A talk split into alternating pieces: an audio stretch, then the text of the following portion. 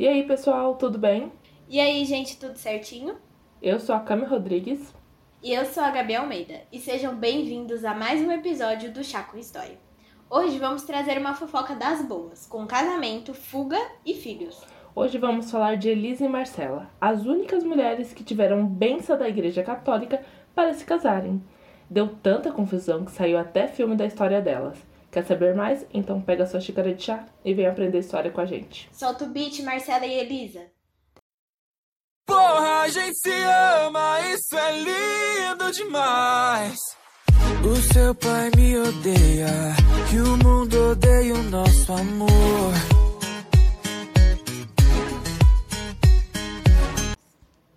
Como sempre, antes de começarmos o episódio, é importante reforçar que todas as fontes estão na descrição do episódio e na thread do Twitter. Então siga a gente nas nossas redes sociais, arroba História, tanto para Twitter, Instagram e TikTok. Avisa os dados, bora começar? Bora!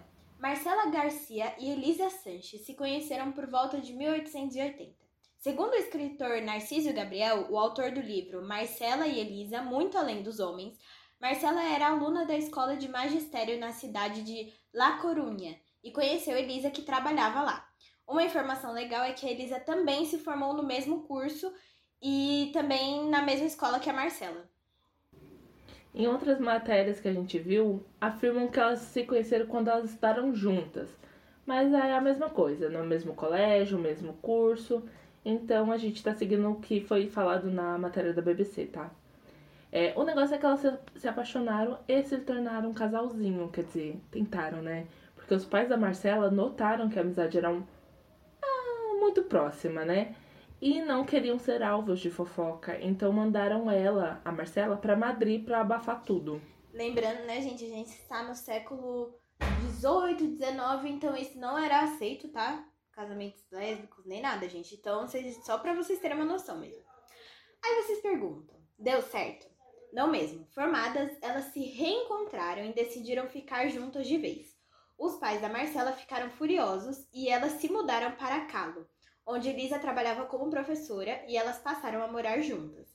Mas ainda não podiam viver livremente como um casal. Então veio a brilhante ideia, né, do porquê elas não podiam se virar, tipo, um casal hétero. Pois é, como elas fizeram isso? Bom, a Elisa ela cortou o cabelo, ela engrossou a voz, ela comprou roupas masculinas e se eh, passou a se chamar Mário Sanches. A identidade era do seu falecido primo, o Mário.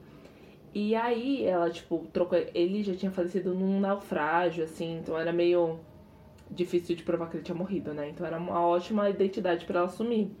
Aí, para dar mais veracidade para sua nova identidade, o casal foi até a igreja de São Jorge, na cidade de La Corona, e para que o Mário fosse batizado. Bom, gente, vale ressaltar também que naquela época não era muito famosas fotos, né? A, a, fotografia ela tava começando a surgir e, tipo, era muito cara. Então, realmente, assim, por exemplo, se eu e a, eu e a Camila fosse, fôssemos irmãs e a Camila sumisse, eu não ia conseguir espalhar uma foto por aí dela, entendeu?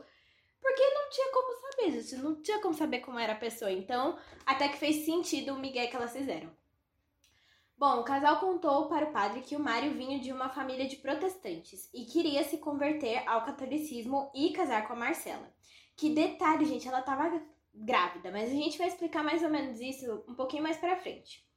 O padre não se confiou de nada e realizou o batismo. Dias depois, em 8 de junho de 1901, Marcela e Elisa se casaram na mesma igreja em que a Elisa e o Mário foram batizados. Foram batizados não, a Elisa, que na verdade era o Mário, foi batizada. É, após o é que a gente ficou um pouco confusa, né? Porque a gente não sabia mais como tratar. Eu trato ela como Lisa, como Mário. Então, Elisa barra Mário. Aí, após o casamento, elas deram um passeio pela cidade. Elas tiraram foto com José Cellier, que era um cara, um fotógrafo muito famoso na cidade. Aí, depois disso, elas voltaram para casa. Só que o problema é que nessa volta, algumas pessoas já descobriram que o Mário, na verdade, era a Elisa. Levou umas duas semanas para o escândalo explodir mesmo, né? E os moradores da cidade perceberam o disfarce e ficaram indignados. O povo foi até a imprensa e contaram a história das duas. Gente, a imprensa, tipo assim, a imprensa ficou louca. Parecia Lady Di casando com o Charlie, sabe? É... E eles cobriram, tipo, massivamente o casal, né? Os jornais galego e madrileno chamaram a história de O Casamento Sem Homem, e foi como ficou conhecido. O nosso casal só se lascou daí pra frente, menina. Elas perderam os empregos e receberam um mandato de prisão.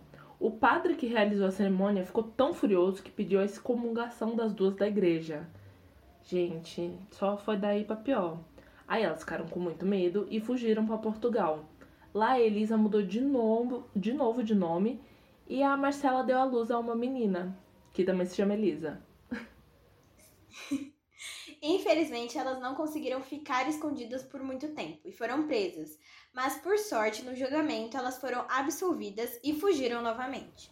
Bom, agora, né, vocês peguem esses paninhos de bunda que a gente vai viajar para um país vizinho nosso, mas conhecido como Argentina. Para situar vocês no tempo, já estamos em 1903, dois anos após o casamento. A Elisa desembarca no país, né? E pouco tempo depois a Marcela chega com a filha, que nasceu lá em Porto, como a gente disse um pouco antes, em 6 de janeiro de 1902. E aí, gente, vale ressaltar aqui que a gente falou que vai falar, explicar como Marcela estava grávida. Basicamente não tem explicações, porque assim, acham que a Marcela ficou grávida de um jovem da, da cidade que ela morava, ou tem uma outra teoria. E aí, vamos lá, Cami. Bom, nessa segunda teoria, fala, né, os historiadores contam que elas planejaram, né, para ter esse filho, porque elas queriam se casar, construir uma família, tudo bonitinho, mas essa não tem muita base como, como tem a primeira. Mas eu acho mais bonitinho essa. E você, Gabi? É, eu também acho. Também acho. É tanto que o autor da, da obra delas, ele falou que gosta mais dessa, mesmo sabendo que é quase impossível. Ele falou, eu sei que não é, tipo, possível, mas é do meu agrado essa teoria. Mas eu acho ela fofinha. Então vou contar essa. Eu amo. não, segundo o que? Vozes da minha cabeça. É sobre isso. E pra falar uma coisa sobre a foto é, que foi tirada, ela é muito famosa. Eu vou deixar na descrição, porque não. O casal que está aqui na, na capa do episódio não é eles, elas, né? Porque eu não consegui deixar bonitinho, tava prejudicando a imagem. E aí eu resolvi colocar outro só para representar e também para o spoiler não ser tão grande vocês irem lá pesquisar. E aí eu deixo aqui embaixo a foto para vocês verem de como era, porque olha, Elisa parecia muito homem, ficou muito muito bem feito, né, Cami? Menina, ela se transformou real, assim, tinha até um, um quê de bigodinho ali, não sei. Porque a gente pensa, né, uhum. por exemplo, numa transição de, de de uma pessoa que nasceu mulher cis pra se tornar, né, toda a transição. É, você toma hormônios e tal, e nesse caso não tinha menina. E ela ficava muito masculina. Não tinha. Sim. Muito. Tipo assim, é... depois a gente vai comentar do filme um pouquinho mais pra frente, mas no filme a atriz era muito feminina, sabe? Aí você pega a Elisa real mesmo e você fala, não, gente, não é possível. tipo, ela tinha muitos traços femininos, mas a Elisa mesmo, quando ela se transformou em Mario para poder casar, não parecia nada, gente. Eu ia ser enganada rapidinho. Pois é, não, e ela tomou todos os trejeitos, assim, pra, pra ficar com a imagem, ela cortou o, o cabelo. Hã? Pra enganar o povo. Isso, pra enganar o povo, menina. Maravilhosa. Gosto assim.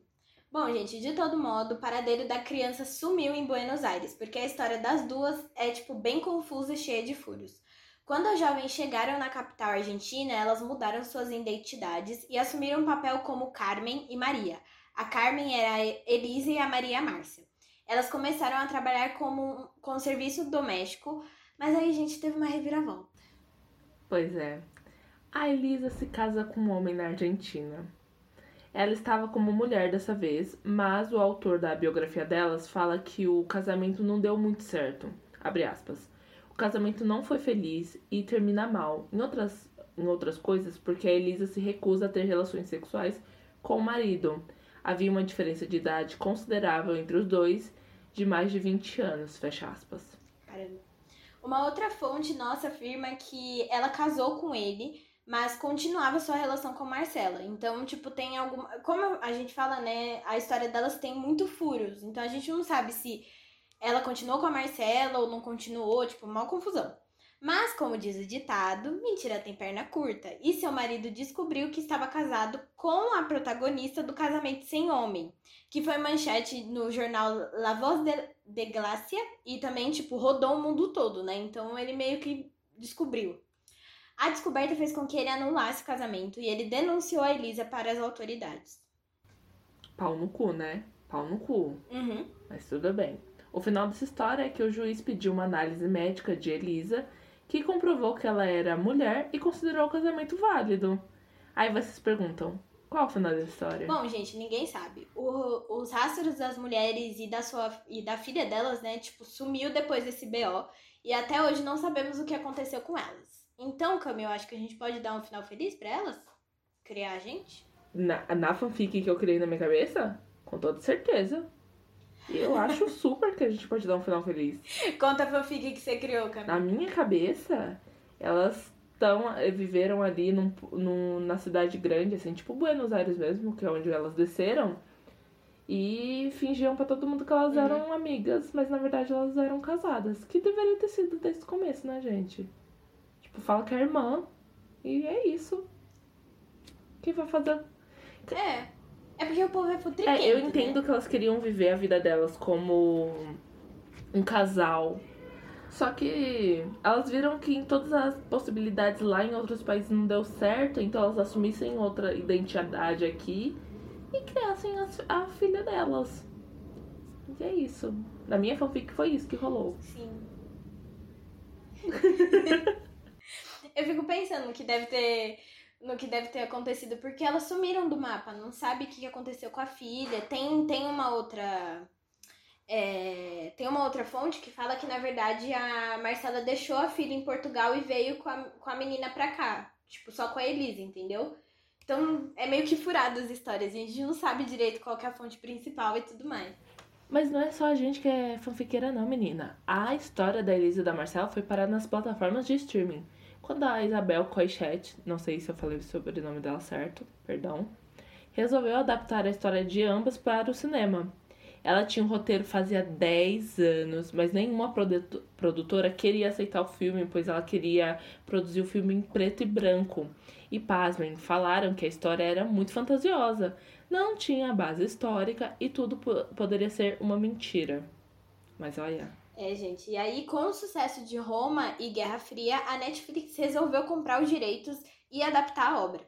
E aí ela saiu em 2019 na plataforma. A gente vai deixar o nome do filme aqui embaixo, mas é Elisa e com Y é, e Marcela. É um filme. Gente, o filme é lindo, lindo. Eu assisti e ele é tão bonito, sério.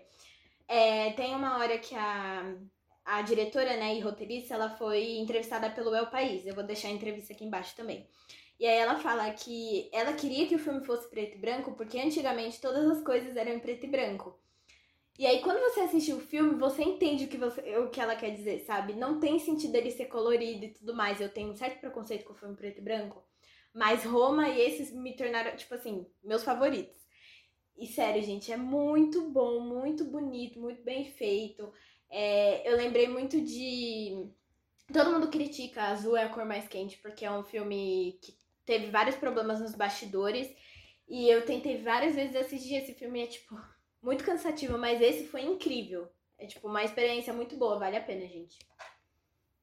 é que assim, a azul é a cor mais quente, eu acho um pouco hypada, na verdade. Eu acho que tem filmes muito mais sensíveis que esse, que tratam de uma forma muito mais sensível, sabe? Eu esse, esse ainda não assisti, tá na listinha pra assistir esse final de semana. Porque a Gabi, gente, vocês não devem entender. A Gabi falando da, da, da cor, assim, ela é muito crítica de cinema. Muito bonitinha ela crítica de falando. cinema, gente. Nossa, muito. Eu achei lindo ela contando assim. Não, Cami, porque faz todo sentido ali ser preto e branco. Falei assim, que linda, amiga. Foi Não, muito- gente, é que faz sério, todo sentido. tipo- Conta, Gabi. É porque faz todo sentido quando ela conta. Eu não sei explicar. Não, então, é o que eu falei, né? Faz sentido ser em preto e branco porque é meio que. Você não quer saber, sei lá. Não sei, a maioria das pessoas querem saber ai, qual será que era a cor que ela tava usando da roupa, ou qual era, tipo, sei lá, a cor do cabelo dela, nem, nem nada, a cor dos olhos, essas coisas. Mas assim, faz tanto sentido ser preto e branco, você, você pega mais intimidade com os personagens. É, e ele é. Gente, o filme é tão delicado e eu adoro o filme, mili, assim, com a fotografia tão bonita, que é tudo metrado, tudo equilibrado. Aí eu fico assim, ó, toda arrepiada. Tinha uma, tem uma cena que é muito bonita. Por que eu achei essa cena bonita? Não sei. Que é uma... que tá tipo assim, a família da Marcela tá jantando. Gente, é super equilibra... equilibrado, tem ali a pessoa no meio, tudo. Dá um arrepio. Você que gosta de cinema, vocês vão gostar. Se você não gosta, aí eu não posso fazer nada, né? Você não vai prestar atenção nisso, mas eu, eu defendendo. Ah, eu, eu gosto de, de imagens que é igualzinho, tipo, os filmes do Wes Anderson, que, tipo, um lado é o mesmo peso do outro, assim, é bonito de ver.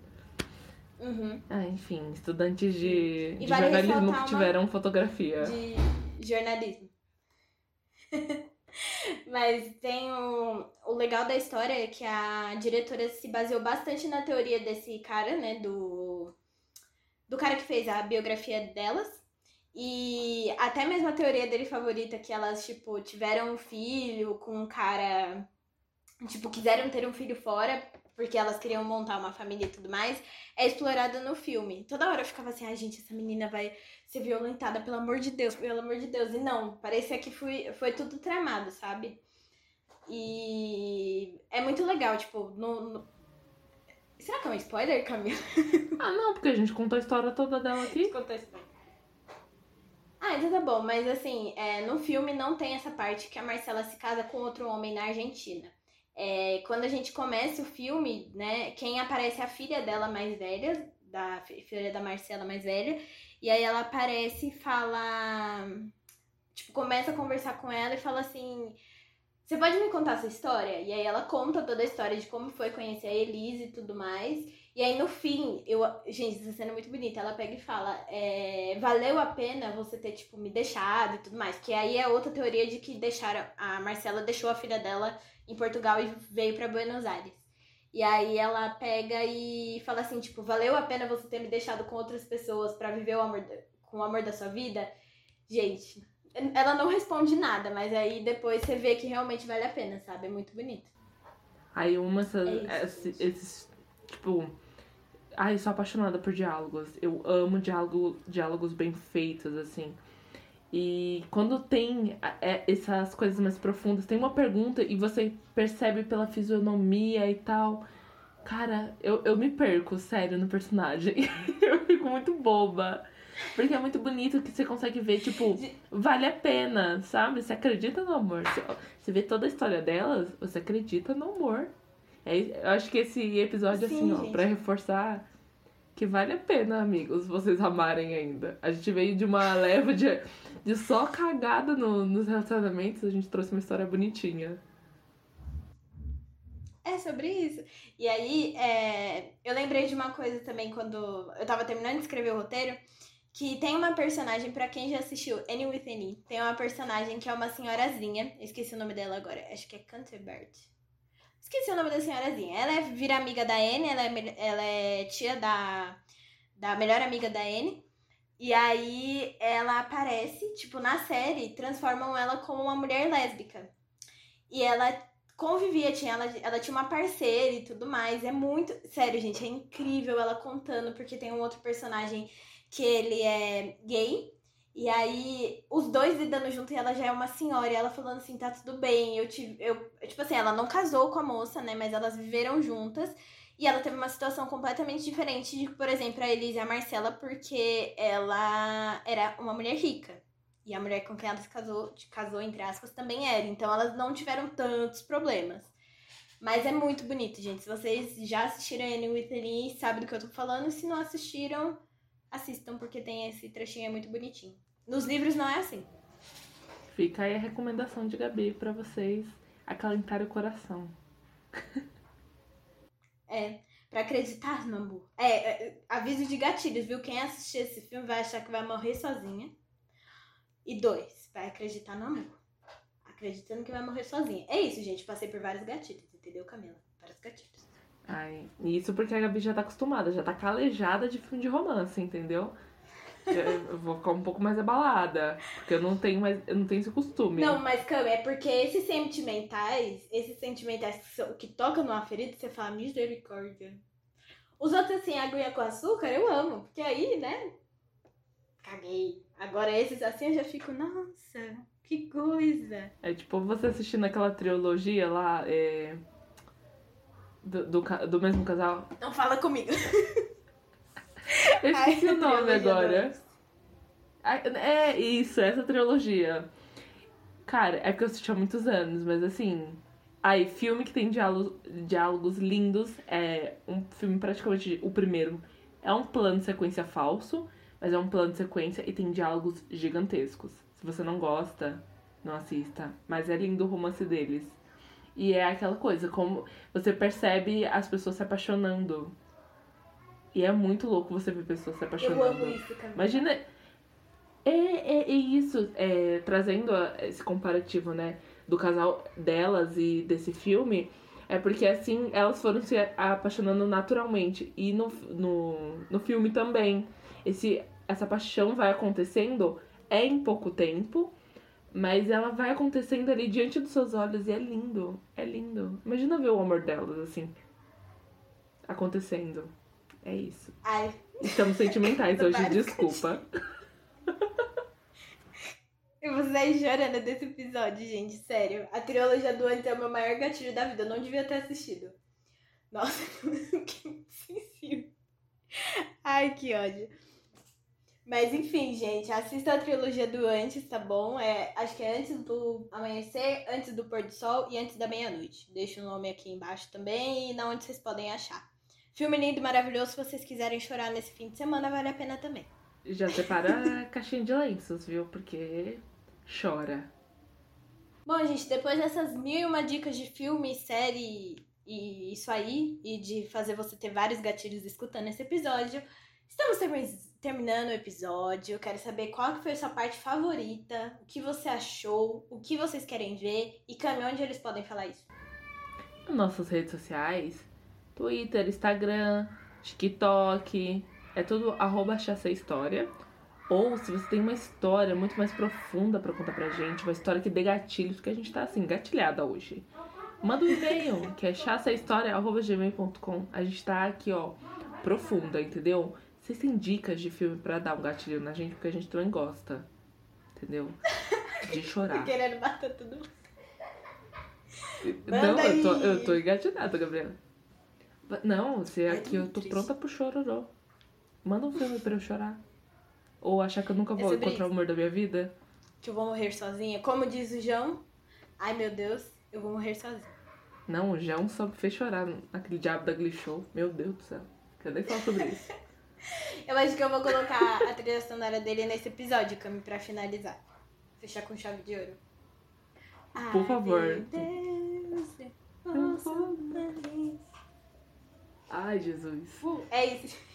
Ah, e a primeira pra abertura pode ser uma do João também que fala assim. É... O nosso amor é lindo, mas o mundo odeia o nosso amor. Eu vou te mandar a música. Ai, eu sei qual é. Eu vou. Eu ponho, eu ponho. Tá aí, menina. Mas Hoje, enfim. hoje só o som do João. Só isso. Mas enfim, gente, a gente se vê na semana que vem com mais um episódio quentinho, cheio de curiosidades, vários gatilhos. Até mais. E bom fim de semana. Um beijo, lavem as mãos e se cuidem. Ai meu Deus, eu vou morrer sozinho. Ai meu Deus.